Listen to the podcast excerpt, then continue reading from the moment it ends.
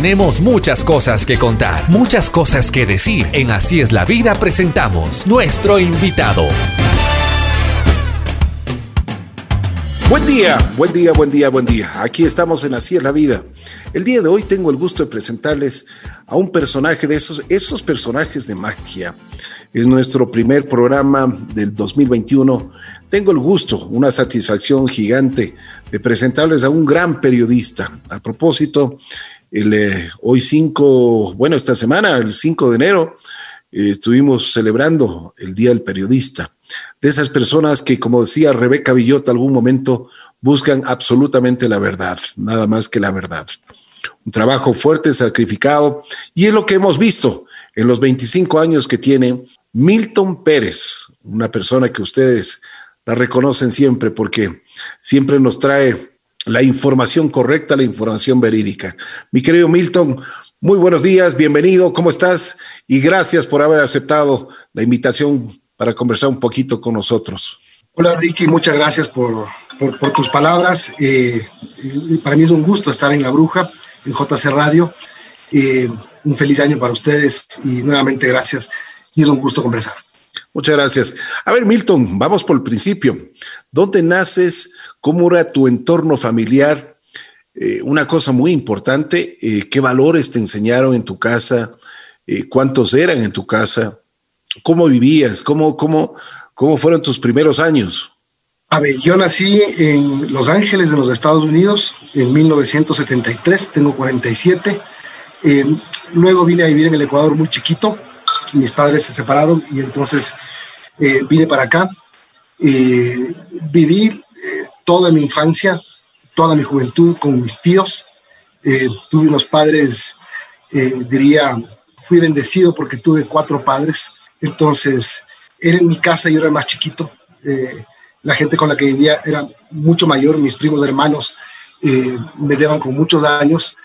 Entonces, eh, prácticamente mi niñez la hice solo con ellos. Muy feliz, muy feliz, que me enseñaron básicamente a ser honesto, a estudiar con técnicas antiguas. No era muy buen alumno, pero, pero ahí me fui formando, ahí me fui formando y, y doy gracias a la vida por, por cómo me ha llevado hasta ahora. Oye, Milton, pero eso una realmente me, me, llama mucho la atención y te digo sinceramente, se ve que tú tienes una cosa que los seres humanos eh, la llevamos muy dentro, la gratitud. Tú dijiste, he tenido cuatro padres. Qué bien, y, me alegro ese reconocimiento para tus tíos, ¿no? Ellos te formaron, te criaron. Exactamente, porque uno puede decir, eh, mi vida fue dura porque me crié lejos de mis padres verdaderos, pero por el contrario, eh, les agradezco a ellos, les agradezco a los que tuve, los dos ya, ya murieron, mis dos tíos, eh, pero la vida me ha dado cosas muy bonitas y he podido lograr formar una familia muy bonita. Qué bien. Milton, ¿cuáles fueron los, los, los principios que te enseñaron, tanto tus padres como tus tíos? ¿Qué es lo que te inculcaron? a ser una persona honesta, básicamente, ¿no? A, ser una persona que, que sea natural, que sea única, que sea, digamos, yo mismo, una persona que no tenga poses, eh, una persona con humildad. Y creo que en este tema de la comunicación, de la televisión, la humildad es básicamente la clave para que tú puedas crecer y tener éxito. Claro, claro, me imagino.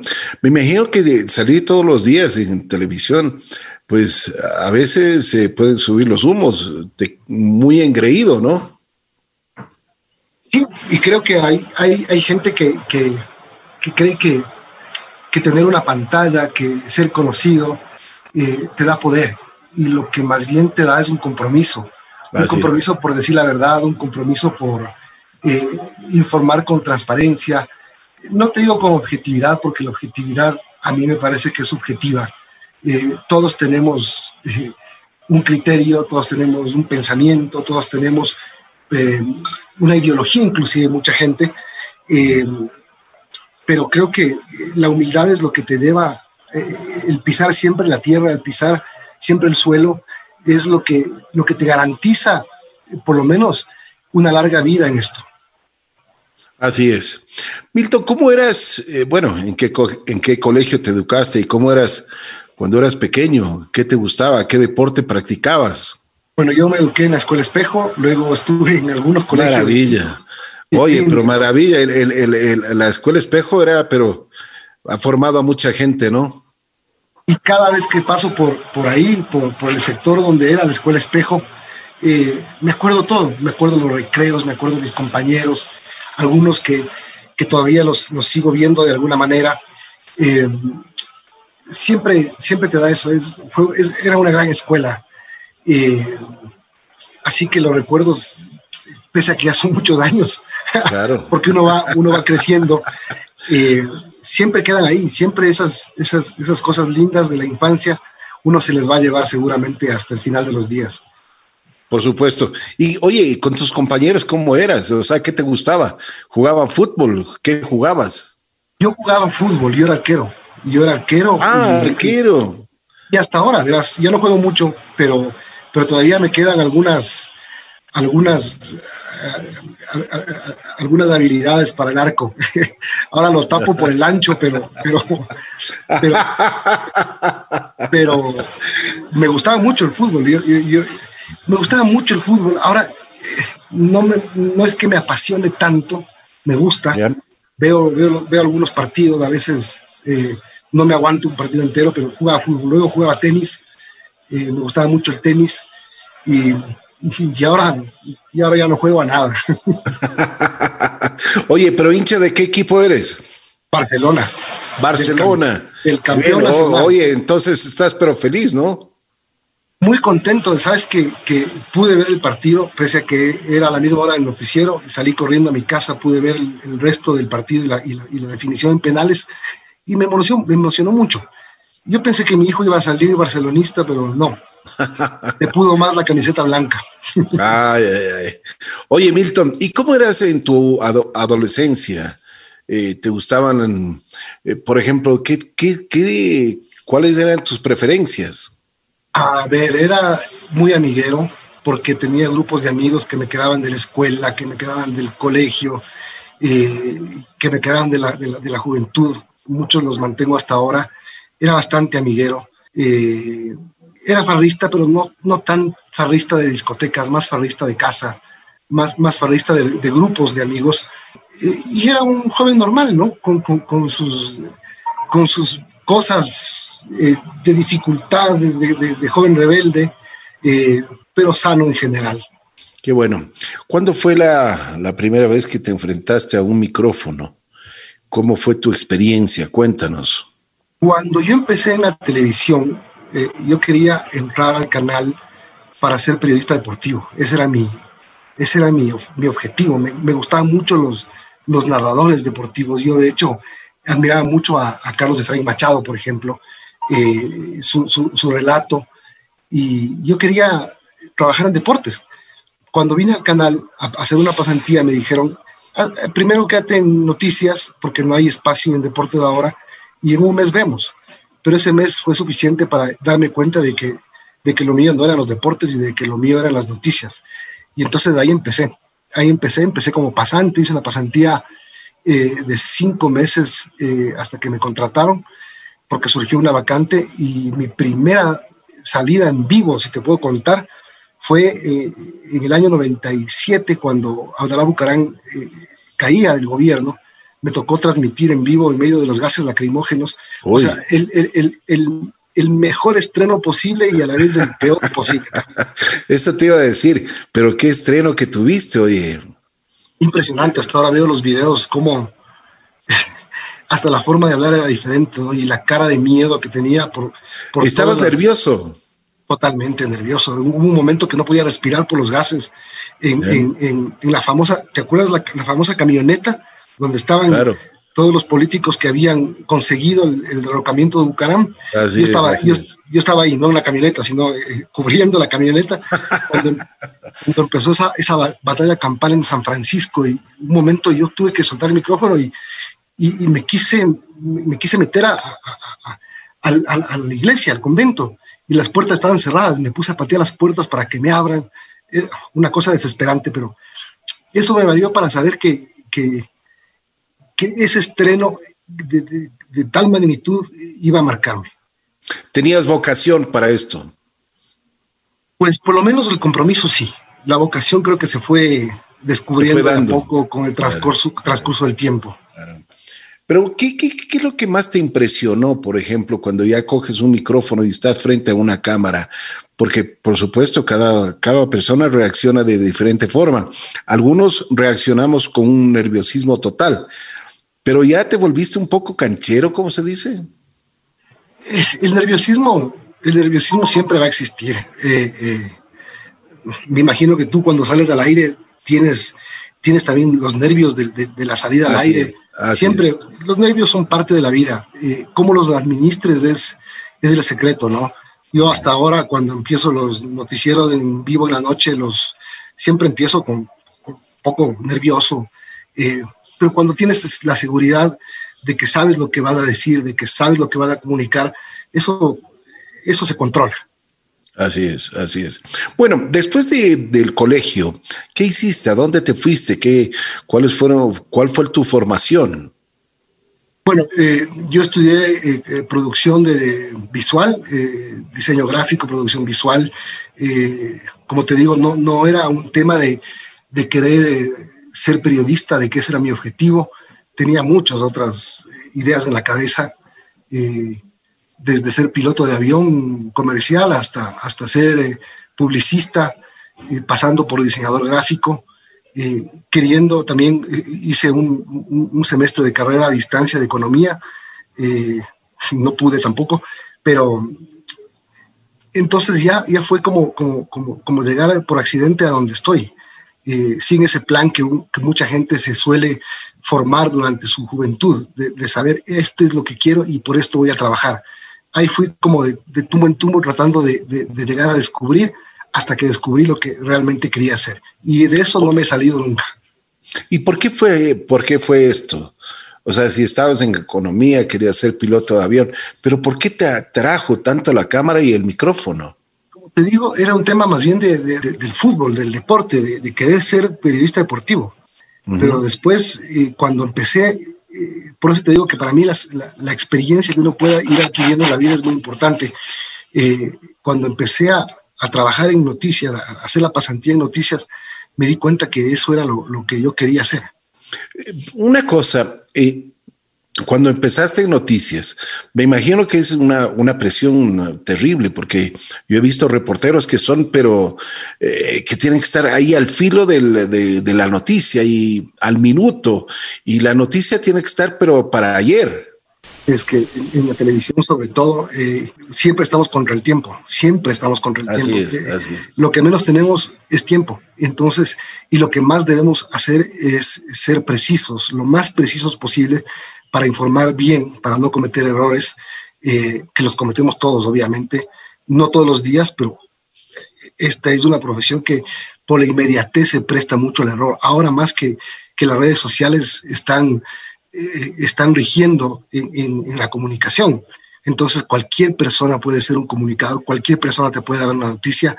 Eh, es lo que pasó en octubre del año pasado, por ejemplo, cuando las, las, las fake news inundaron al país y todo el mundo se confundió y todo el mundo pensaba que pasaba una cosa cuando en realidad pasaba otra, todo el mundo que eh, pensaba que eh, había una masacre cuando esa masacre que te presentaban ocurría en otro país o en, otro, en otra huelga en este país de muchos años atrás. Entonces el, compromiso aumenta cuando pasan ese tipo de cosas. Porque la gente... Una pregunta, Milton. Pero por, por, qué, ¿por qué esto de las fake news? ¿Qué crees? O sea, ¿cuál es el propósito? Son dos. Primero, por, por errores que se cometen, por, que se generan queriendo informar, porque cualquier persona que quiere informar puede cometer errores. Y la segunda, que son claramente dirigidas, dirigidas políticamente. Entonces, eh, eso ha pasado desde que aparecieron las redes sociales. Una red social te puede confundir, una noticia te puede confundir, una noticia falsa puede causar conmoción. Así es. Eh, yo me acuerdo que el gobierno de China, por, por ejemplo, cuando tenía problemas, suspendieron absolutamente todas las redes sociales, ¿no? Que tampoco es un tema eh, que va con, las, con los derechos y con las libertades, ¿no? Yo creo que cada quien tiene que ser responsable de lo que informa eh, y cada quien tiene que tomar las noticias, verificarlas y luego eh, este, transmitirlas o, reproducirlas. Así es, de acuerdo. Oye, tú estuviste en el, proceso de paz de Ecuador y Perú. Cuéntame esa experiencia, debe haber sido muy interesante, ¿no? Sí, estuve en el proceso de paz de Ecuador y Perú. Eh, una de las cosas que, a mí me hubiera gustado cubrir como periodista es el, conflicto bélico en el 95, pero yo llegué en el 96. En el 95 todavía estaba acabando de estudiar y estuve en algunas partes importantes del proceso de paz, eh, como por ejemplo negociaciones que hacía el presidente Maguad con eh, el presidente Fujimori en Argentina, en Chile, pero tuve un, viaje muy, muy sui generis en el año 98, eh, en agosto, es decir, dos meses antes de que se firme la paz. el presidente Alarcón fue a la posesión del presidente Andrés Pastrana en, Colombia y le invitó al presidente electo en ese entonces, Yamil Maguad, a que lo acompañe. Entonces fueron los dos presidentes. En ese momento en Ecuador había una tensión eh, bélica. Estaban en, los altos del CENEPA prácticamente a que alguien jale el gatillo y empiece una nueva, un nuevo conflicto bélico. Entonces había mucha tensión. Yo eh, en el hotel donde estaban los presidentes, en el Hotel Tequendama, yo entrevisté a unos congresistas peruanos y e hicieron una declaración muy, eh, muy agresiva. Entonces yo le conté eso a alguien de prensa de la presidencia y se alertó y me llamaron a la suite del presidente de la República para que les, les deje escuchar la grabación. Y entonces, claro, el cuadro era chistoso porque primero eh, no teníamos audífonos y tenían que escuchar del parlante de la cámara. Entonces, agachados, imagínate tú el cuadro, el canciller José Ayala, el presidente Alarcón y el presidente Maguad pegados con su oído a la cámara escuchando la declaración. En ese momento se alarmaron y el presidente Alarcón le llamó al, al ministro de Defensa. Era Ramiro Ricaurte el ministro de Defensa y el ministro le contó que eh, la situación estaba muy tensa. Y el presidente Darcón eh, decide en ese momento regresar, suspender su viaje y regresar a Quito.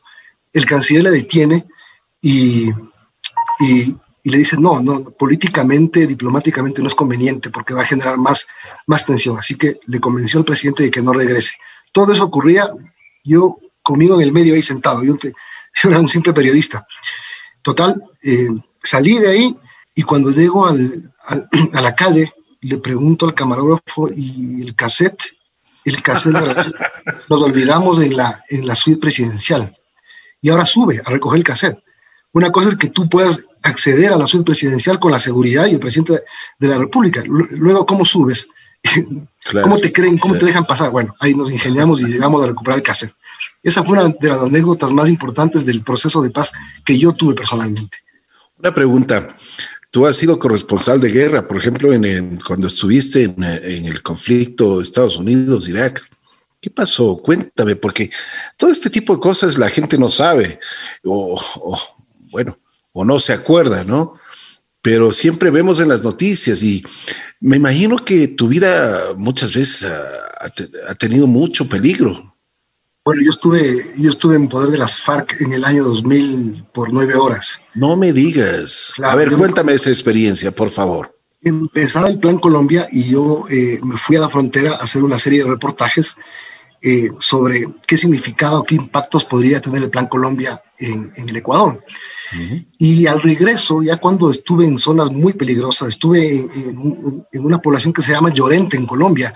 Llorente es el pueblo de donde era Huacho el, famoso delincuente colombiano. Perdón, Milton, que te corte. ¿Cómo es así? ¿Cómo es eso? O sea, o sea, tú dices que son zonas peligrosas. ¿Cómo las identificas? O sea, ¿qué, qué existe para que el público un poquito conozca más, más sobre este asunto? Bueno, preguntando, estando, y, estando en los sitios, yendo a los sitios, preguntando, preguntando. Entonces a mí me advirtieron que ese pueblo era, era, era un pueblo de narcotraficantes. logré pasar pasé, creo que esa era la zona más peligrosa. Cuando ya ¿Te chequearon todo? ¿Te revisaron? No, no nos dejaron entrar. salió un motociclista y, nos dijo que si nos quedábamos en el pueblo eh, nos, podían, nos podían atentar contra nosotros, así que nos descoltó a la salida del pueblo. Pero ese no fue el, incidente mayor. El incidente mayor fue cuando ya regresaba a Quito. salía de, por la provincia de Carchi y, y, en la parte de Julio Andrade ingresé a una zona que se llama El Carmelo, en Ecuador. Y alguien me dijo que en el pueblo colombiano vecino, que se llama La Victoria, estaban las FARC. Y yo me crucé. El militar que estaba en la, en, la frontera, el militar ecuatoriano, dijo, tengan cuidado porque ese es pueblo eh, que está en poder de las FARC. Eh, fuimos y en efecto estaban ahí y nos, y nos, y nos, y nos capturaron, nos tuvieron eh, este, hasta averiguar todo nuestro, porque ellos pensaban que nosotros éramos infiltrados de la policía y que, y que traíamos atrás a, a, policías y militares. No creían que éramos periodistas ecuatorianos, nos quitaron todo, la cámara, la camioneta, todas las cosas. Y hasta que no nos investigaron y comprobaron que realmente éramos periodistas ecuatorianos, nos devolvieron todo y nos, y nos dejaron ir. Pero claro, fueron horas, horas de sufrimiento, ¿no? ¿Qué pensabas ahí?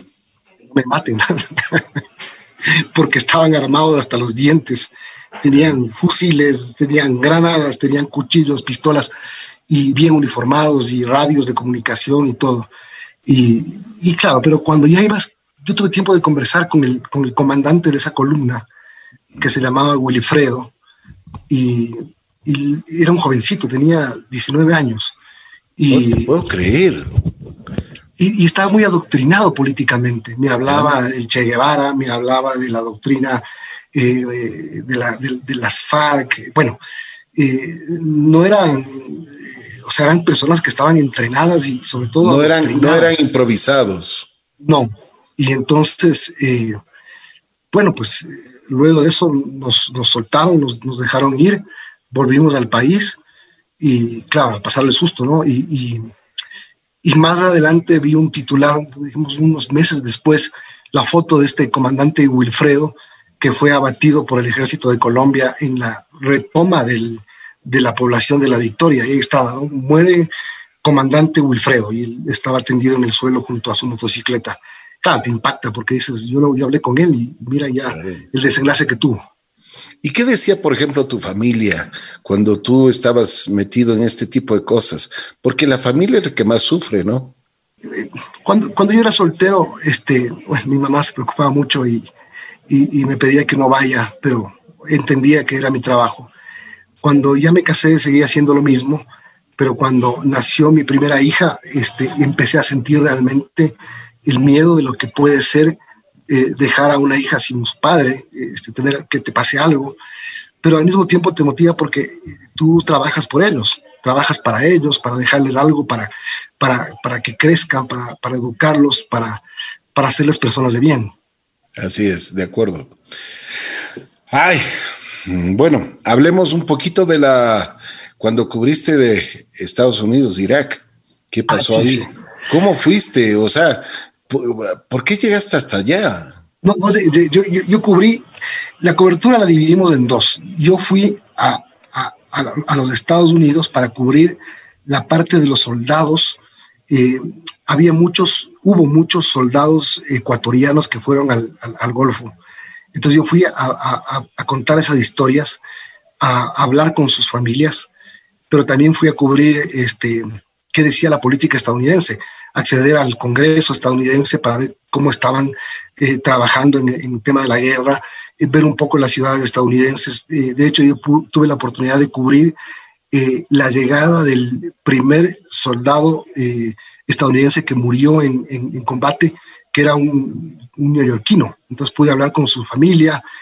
Entonces era más como el lado humano y el lado de cómo estaba viviendo Estados Unidos el conflicto en el Golfo fue muy interesante, realmente muy interesante esto en el año 2003.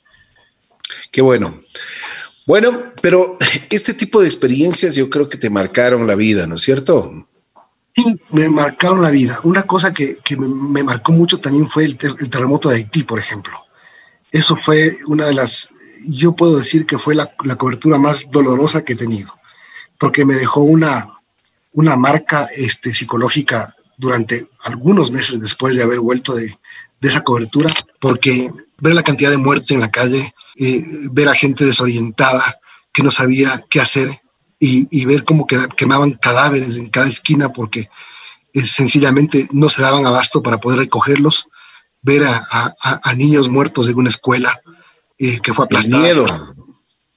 terrible, terrible. Además de mí me pasó que el momento que yo abordé el avión para salir hacia Haití, me daba mi esposa y me dice que eh, le estaba llevando a mi hija al, al, hospital. Mi hija tuvo alguna complicación que, que no, fue, no fue grave finalmente, pero estuvo hospitalizada dos días y, y, yo no tenía comunicación porque no había celulares en ese momento en Haití, toda la red se había caído.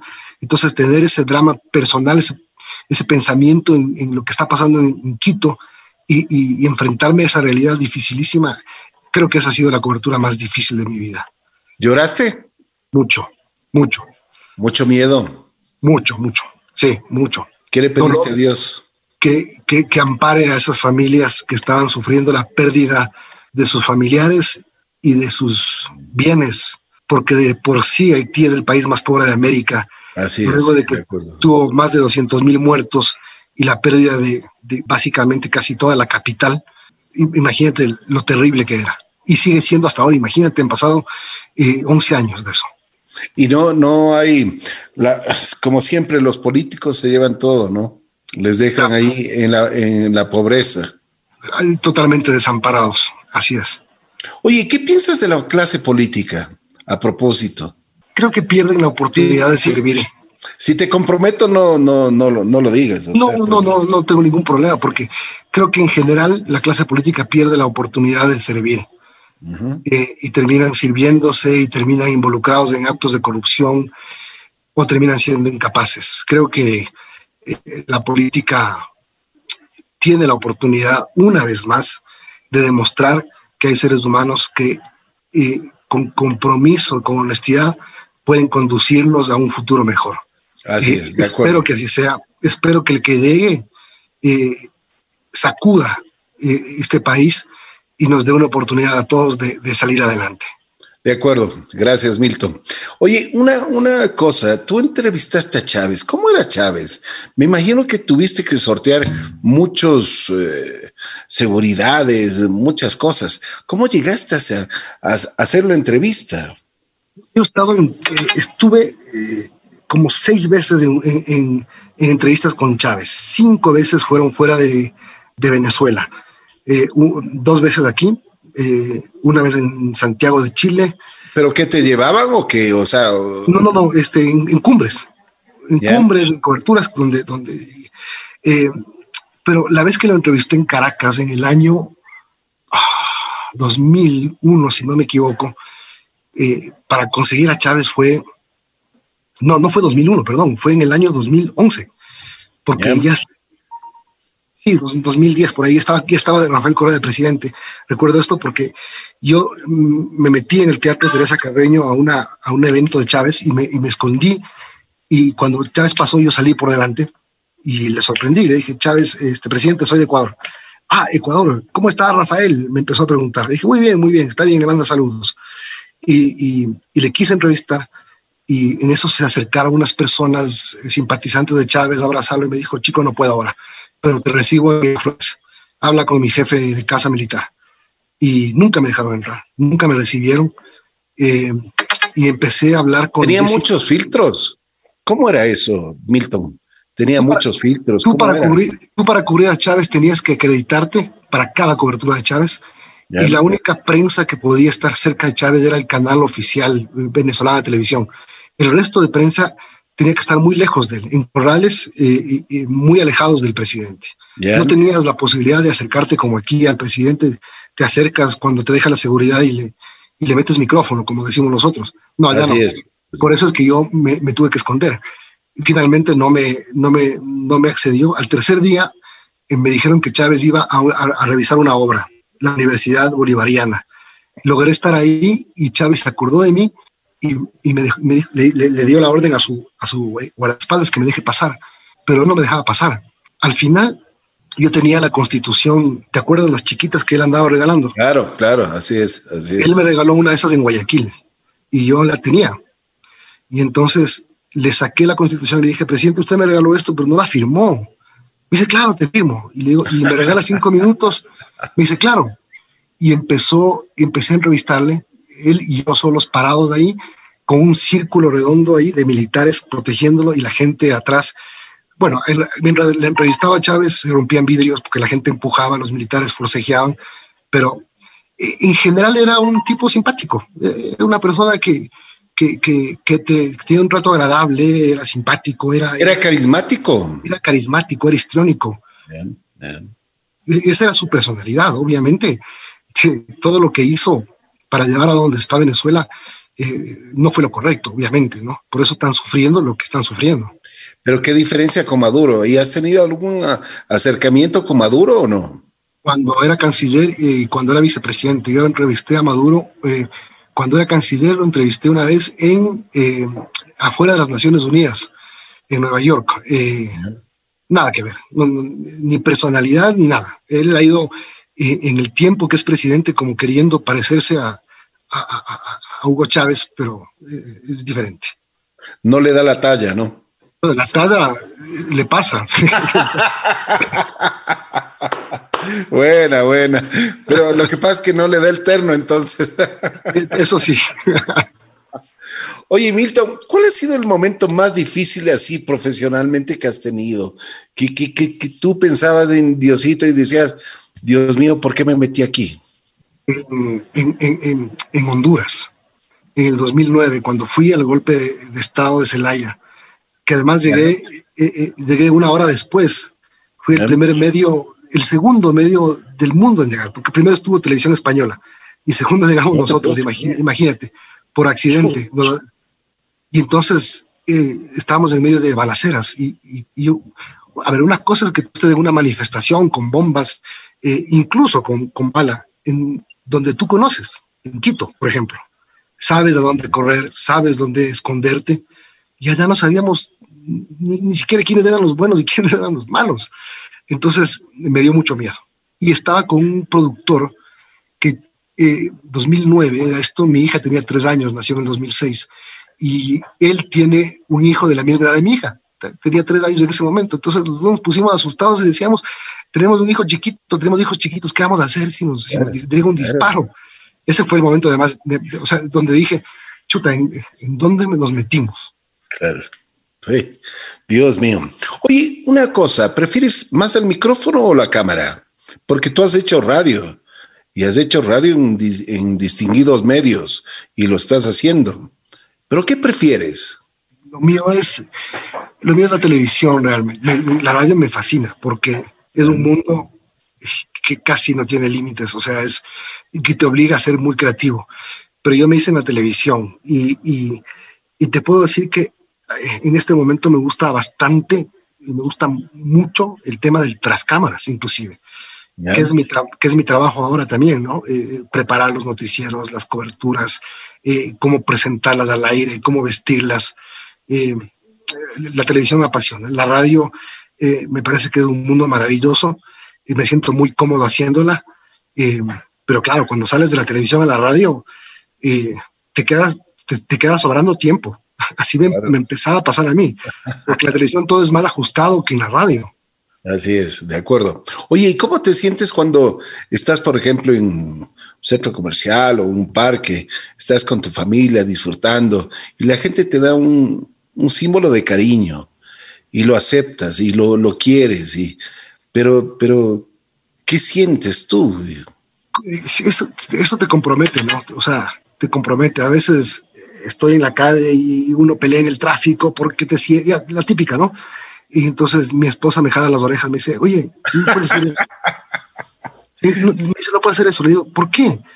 ¿Por qué no? Le digo, entonces que, que, que, me choquen o, o, que, o que me atropellen. Eh, pero eso, y es verdad, tiene razón ella, te compromete, te compromete. Y pasamos épocas muy difíciles porque antes hubo un tiempo en que salir a la calle era, era difícil, era, era, era recibir insultos, era un tiempo que yo no, yo prefería no irme a, un restaurante, un centro comercial, porque la gente, en, determinado momento, mucha gente estuvo eh, muy, muy perturbada contra nosotros. Y era por, como si tu líder al que le cree mucha gente, empieza a dirigir los cañones hacia los periodistas, obviamente hay gente que le cree y en la calle te iba a insultar y eso nos pasaba, nos pasó algún tiempo. ¿Te pasó a ti? Sí, claro. ¿Algún momento, algún momento así desagradable tuviste? Es tan desagradable, no, pero sí en un semáforo que alguien baje el vidrio y te diga corrupto, o te estés caminando en un centro comercial y te, y, te, insulten. Eh, sí pasó, no, te puedo decir que tuve un acto así. Qué pena. Vergonzoso, no, pero, pero ¿sabes qué? Pasó. Pasó y la gente y las cosas volvieron a lo que, a lo que deben ser. y, a, generar ese compromiso que tenemos que tener con la gente. Oye, Milton, ¿cómo se porta tu esposa contigo? Ella es la que manda, ¿no? Ella es la que, ya estoy viendo de que ella es la que te, muchas veces te apoya cuando más estás caído, cuando realmente necesitas un apoyo, está ahí tu esposa y tu familia. Ella sí, ella, ella, ella me apoya en todo. Además que es periodista, entonces. ¿Cómo se llama? Delia María Bastidas. Ella, ella, ella, hoy está. ¿Cómo conociste? A ver, cuéntame. En, las coberturas, en las coberturas la conocí. ¿Cómo fue eso? No me acuerdo, pero eh, nos conocimos y éramos amigos, mucho tiempo éramos amigos. Ya. Eh, y y luego nos casamos y, lo interesante de esto es que, ella comprende todo lo que, lo que uno hace, ¿no? Comprende cuál es el papel del periodista, comprende que un fin de semana a veces no puedas estar porque tienes que estar trabajando o que repentinamente te toque viajar. Eh, a veces eso no se entiende, a veces es muy difícil. De acuerdo, de acuerdo. Y mis hijos nacieron ya conmigo en la, en la, televisión, ¿no? Entonces, para ellos no es mucha novedad, digamos, eh, que su papá... Pero hoy, hoy, hoy, digamos, tengo un poco más de tranquilidad porque porque mis funciones, eh, como ya no soy reportero, este, ya no viajo, ya, ya, no salgo tanto, ya no, ya estoy con más estabilidad, eh, digamos, en horarios. Qué bien, qué bien. Me alegro muchísimo. Oye, una cosa, cuando se prende la cámara de tele Amazonas, ¿qué sientes? Sí, siento que, bueno, es, un partido más, es, es, un, es, una presentación más eh, y que cada es, una historia nueva porque puede parecer ya monótono que tú sales al aire todos los días, pero todos los días puede pasar algo. Es un, programa En, es un programa en vivo, es un noticiero, las noticias no tienen horario, a veces te toca improvisar sobre la marcha, a veces eh, las cosas se dañan, a veces la tecnología falla, entonces tú tienes que estar preparado para todo. Entonces, es, es, es bonito, pero muchos creen que es fácil, ¿no? Llegas, te sientas y lees un pronto, dicen, no, no, no es tan así. Porque, Ay, Dios. porque te pueden escribir mal. Si fuese así, eh, tranquilos, ¿no? Te, te, pueden escribir mal y el que lee y queda mal eres tú, pues. Así es, de acuerdo. Oye, ¿te arrepientes de algo?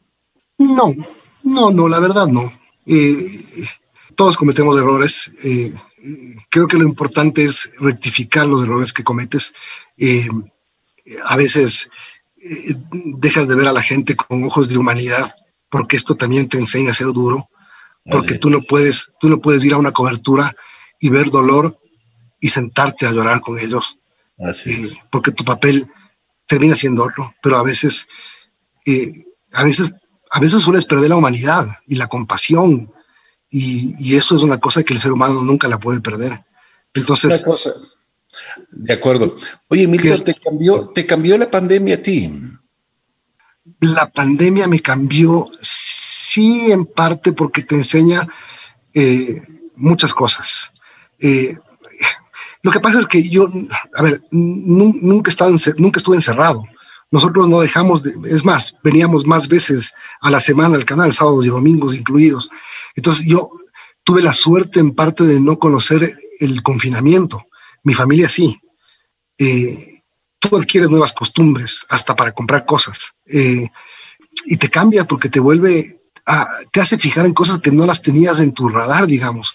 Eso de lavarte las manos, eso de mantener distancia, eso de, eh, de tener unas normas que son normales, digamos. Bueno, no es normal usar mascarilla, ¿no? Pero mantener distancia, lavarte las manos, ser más aseado, eh, ese tipo de cosas que, te terminas redescubriendo. Pero otra vez, es el tema de, la humanidad. Eh, hubo muchos muertos, siguen habiendo. Hubo mucha gente que se quedó sin trabajo, sigue quedándose sin trabajo. Y no puedes perder la humanidad, pero tú tienes que ver las cosas con distancia. Y no te hablo de la distancia social, sino de la distancia humana, porque tienes que sentir dolor porque eres ser humano y si eres bueno, tienes que sentir más dolor, pero tienes que informar también. Porque a veces el compadecerte de las cosas no ayuda, pero el llevar la noticia sí ayuda. Así es. Y, y llevar la verdad, ¿no? Exactamente. Oye, Milton, una cosa ¿Qué significa Teleamazonas para ti? Es mi casa, es mi casa, es, es eh, prácticamente mi primer trabajo. Eh, sí, es, definitivamente es mi primer trabajo. Eh, creo que va a ser el último además. Oye, qué bien que pienses eso, ¿ah? Me alegra muchísimo. Y eso dice mucho de tu corazón, de tu alma y de tu lealtad. Que eso pasa, eso ahora necesitamos los seres humanos, ¿no? Lealtad. Y, sí, y además cuando, cuando tú vas a tu casa a trabajar, eh, yo también te escucho a ti muchos años en JC. Muchas gracias. Imagino que te pasa lo mismo, es, es tu casa y cuando tú estás en tu casa te sientes mejor eh, y, como, y, como, y, como, y como decimos los periodistas, hacemos lo que nos gusta y si te pagan, qué bueno. Qué bueno. me alegra, me alegra que tengas ese, ese afán y ese corazón y esa actitud. Milton, realmente eh, te admiro muchísimo. Y estábamos conversando con nuestros productores, decíamos, tenemos que ya eh, algún momento darnos la oportunidad para conversar con un hombre inteligente, un hombre talentoso, que realmente ha llevado no solo la bandera de Ecuador en muchísimos aspectos, sino eh, es, una persona de valía. Esperamos de que realmente eh, esta, esta conversación que hemos tenido eh, tengamos mucha gente que, que se motive, que tenga actitud, porque eso es lo que necesitamos hoy más que nunca, Milton. Gracias por tus palabras, creo que son inmerecidas, pero te agradezco mucho y, sí, creo que la gente que nos, que nos ha escuchado esta entrevista, creo que lo único que debe pensar es en que estamos viviendo tiempos difíciles, pero que dentro de todo, siempre, cuando tengamos salud y vida, vamos a tener una oportunidad de salir adelante, como sea, no importa cómo. Así siempre, es. Siempre con honestidad, pero si tenemos salud, podemos seguir adelante. Así que por eso hay que seguirnos cuidando muchísimo. Aquí nadie está libre de nada, ni con vacuna.